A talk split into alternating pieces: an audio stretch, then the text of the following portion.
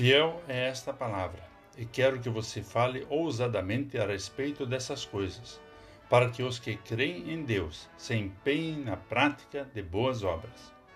De acordo com carta a Tito 3, versículo 8.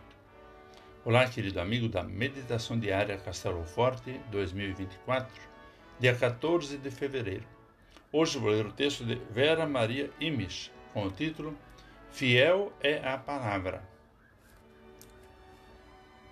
Paulo encoraja Tito a falar ousadamente, sem timidez e com entusiasmo desafiador, para que aquelas pessoas que experimentaram o lavar regenerador do Espírito Santo e foram transformadas se empenhem para praticar boas obras. A orientação é ouvir a palavra, meditar sobre ela e estudá-la, para aprender o que ela ensina para colocar em prática o que ouvimos e aprendemos, mesmo quando nos sentimos tentados e tentadas a entrar em discussões e controvérsias que semeiam a discórdia. Ele nos convida a praticar os ensinamentos que são proveitosos a todas as pessoas. Iniciamos hoje a Quaresma e buscamos resgatar os conteúdos da nossa fé pertinentes a esse período. Olhamos para a cruz, que, embora vazia, nos fala do Cristo crucificado.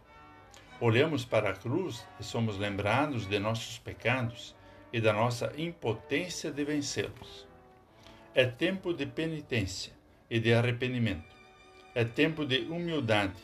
É tempo de lembrar do último e grande sacrifício de Jesus em nosso favor.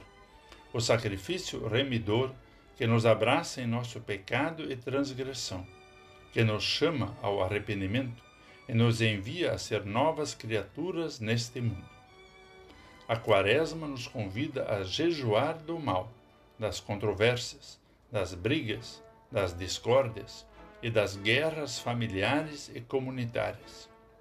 Ela nos chama a atitudes alicerçadas na vida e na obra de Jesus Cristo, aquele que era, que é e que há de vir. Vamos falar com Deus. Senhor Deus, pedimos que examines nossa vida à luz dos teus ensinamentos e que ela seja uma resposta de obediência à Sua santa palavra. Que nosso agir seja uma extensão das nossas palavras. Restaura nossa fé, nossa esperança e nosso amor. Em nome de Jesus. Amém. Aqui foi Vigand Decker Jr. com a mensagem de hoje.